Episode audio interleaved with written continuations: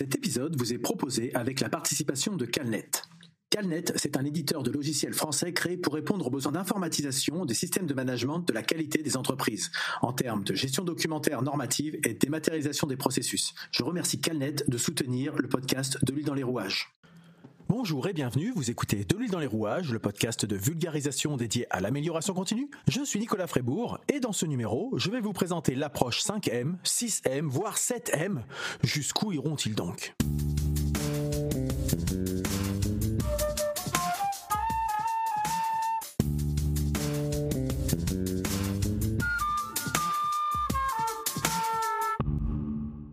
Et donc cette approche 5M, euh, je parlerai d'approche 5M, j'utiliserai cette terminologie par euh, usage de langage, même si, comme vous avez pu l'entendre dans l'introduction, on verra plus tard qu'il peut y avoir des M supplémentaires. Je dis M et je le sème sur ma planète.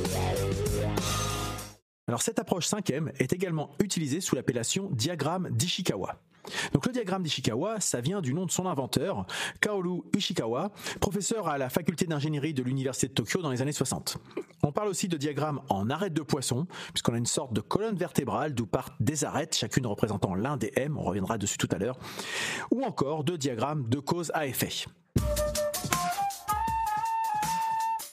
L'objectif d'une approche 5M et d'un diagramme d'Ishikawa Il s'agit de mettre sous forme de représentation graphique l'ensemble des causes à l'origine d'un phénomène, généralement un problème, lié à l'activité d'une entreprise.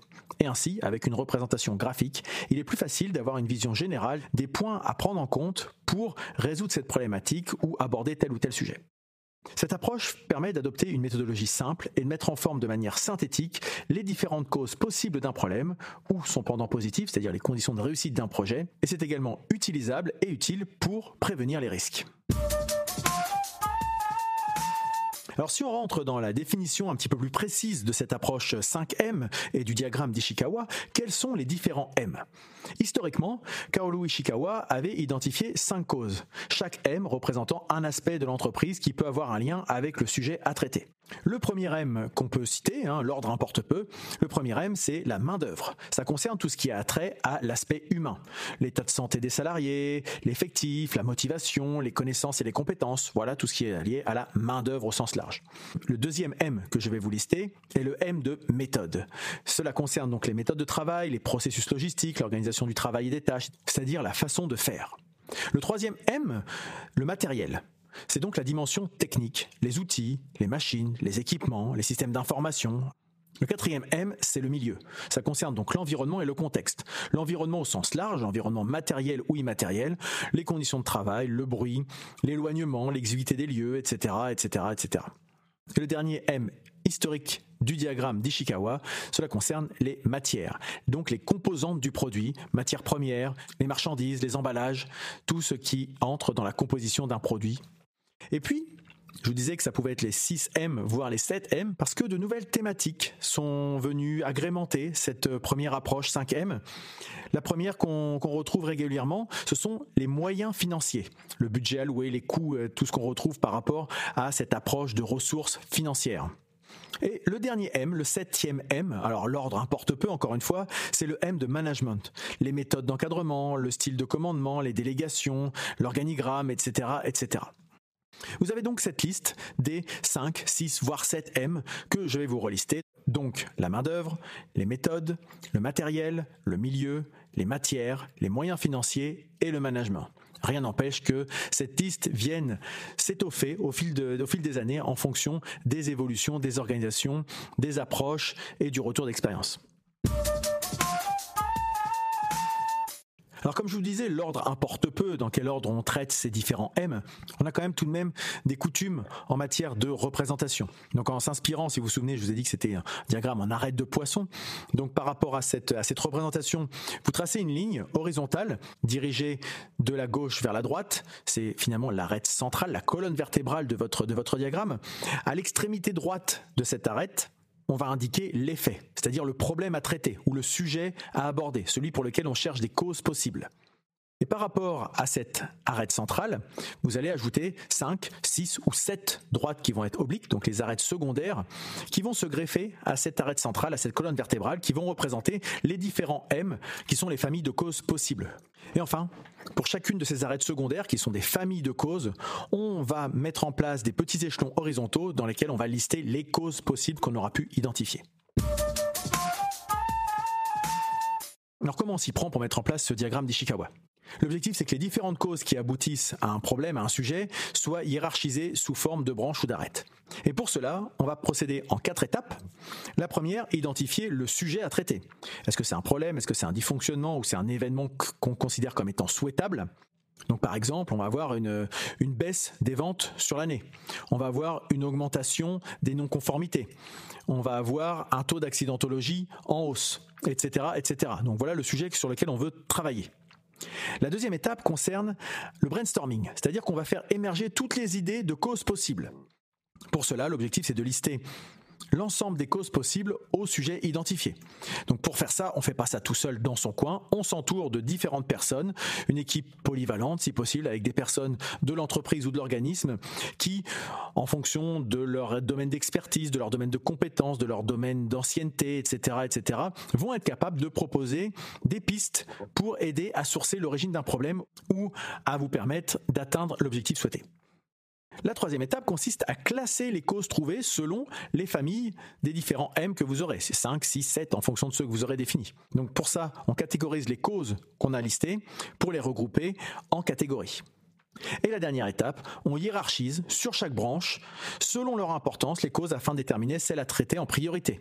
Donc pour ça, ça nécessite un petit travail d'enquête dans l'objectif de découvrir si l'origine du problème vient bien de là, trouver les causes racines finalement d'un problème, euh, d'un potentiel dysfonctionnement ou d'une potentielle piste de progrès. Et cela, ça nous permet de mettre en place un plan d'action. Alors bien sûr, il n'y a pas de règle en matière d'éléments à lister dans chaque arête euh, des différents M qu'on va avoir identifiés. Euh, on peut trouver dans certains cas peut-être aucun M, quand sur d'autres arêtes on va avoir plusieurs M. On va peut-être avoir plusieurs problèmes qui sont liés euh, à la main d'œuvre, au matériel et aux méthodes, et aucun qui va être lié au management. Alors c'est peu de chance que ça soit comme ça, mais en tout cas on n'est pas obligé de trouver une répartition équitable pour les différents M qu'on va avoir à, identifier. Un déséquilibre est possible, avoir plus de thématiques sur telle branche et moins sur une autre branche. C'est possible. Il est fort probable, par contre, qu'on trouve quand même à minima un sujet pour chaque branche, même s'il n'y a aucune obligation euh, en, la matière. Alors un petit exemple concret comme ça, euh, je me lance moi à titre personnel dans la peinture d'une pièce de ma maison en m'inspirant d'une photo que j'ai vue sur un site par exemple. Mais finalement le, le, résultat une fois que la peinture est sèche, c'est décevant. C'est pas homogène, il y a des traces, en bref, c'est moche. Euh, donc si je fais une analyse cinquième, la main d'œuvre, eh ben la main d'œuvre c'est moi. La main d'œuvre, j'ai jamais fait de peinture de ma vie par exemple, et du coup ben, je suis pas la personne la plus compétente pour faire ça. Le matériel, finalement, j'ai utilisé un rouleau qui traînait avec de longs poils quand il fallait, par exemple, un rouleau lisse. Donc je n'ai pas utilisé le bon matériel adapté. En termes de matière, j'ai peut-être pris une peinture de premier prix chez le destocker du coin et j'ai pas tenu compte du fait qu'il fallait peut-être plusieurs couches pour compenser une qualité moindre, peut-être. En termes de milieu, je n'ai pas pris le temps de bien préparer mon support, ce qui fait qu'il reste des aspérités, des traces sous la peinture et ce qui peut jouer sur le côté non homogène de ma peinture. Euh, peut-être aussi qu'en termes de milieu, la pièce était sombre, euh, j'ai peint à la tombée de la nuit et j'ai pas apporté la lumière pour bien voir ce que je faisais. Ce qui peut expliquer effectivement les traces de rouleau et la différence d'homogénéité. En termes de méthode, je n'ai peut-être pas consulté euh, un tutoriel, je ne suis peut-être pas allé voir un expert qui m'aurait expliqué quelles étaient les règles de l'art et du coup j'ai improvisé comme bon me semblait. Alors c'est un exemple qui est un peu trivial, qui est un peu caricatural bien sûr, mais qui peut servir d'illustration par rapport à un problème rencontré, sous quel angle on va aller chercher les causes qui peuvent expliquer ce problème? Voilà donc ce que je pouvais vous dire pour vulgariser l'approche 5M ou diagramme d'Ishikawa. Si vous êtes encore là, c'est certainement que ce podcast vous a plu. Et si ça vous a plu, je vous invite à en parler autour de vous et n'hésitez pas à le partager puisque le bouche à oreille et la recommandation sont toujours les meilleurs moyens de promotion. Vous pouvez me suivre en vous abonnant à ce podcast dans votre application de podcast préférée ou directement sur le site de l'huile dans les rouages, site sur lequel vous pouvez également vous abonner à la newsletter hebdomadaire dédiée à l'amélioration continue. Sur les réseaux sociaux, Facebook, Twitter, Instagram, LinkedIn et globalement tout ce qui existe, vous pouvez retrouver de l'huile dans les rouages. N'hésitez pas à venir me répondre, à me poser des questions, à compléter mes propos, voire à me contredire sur ces mêmes canaux. Vous pouvez également rejoindre le serveur Discord de l'île dans les rouages dédié à l'amélioration continue. C'est un espace en libre accès avec divers salons pour publier des contenus, poser des questions, partager des retours d'expérience ou tout simplement échanger. Vous avez donc désormais tous les moyens pour continuer avec moi cette discussion. Il me reste à vous souhaiter de passer une très bonne journée et je vous dis à bientôt.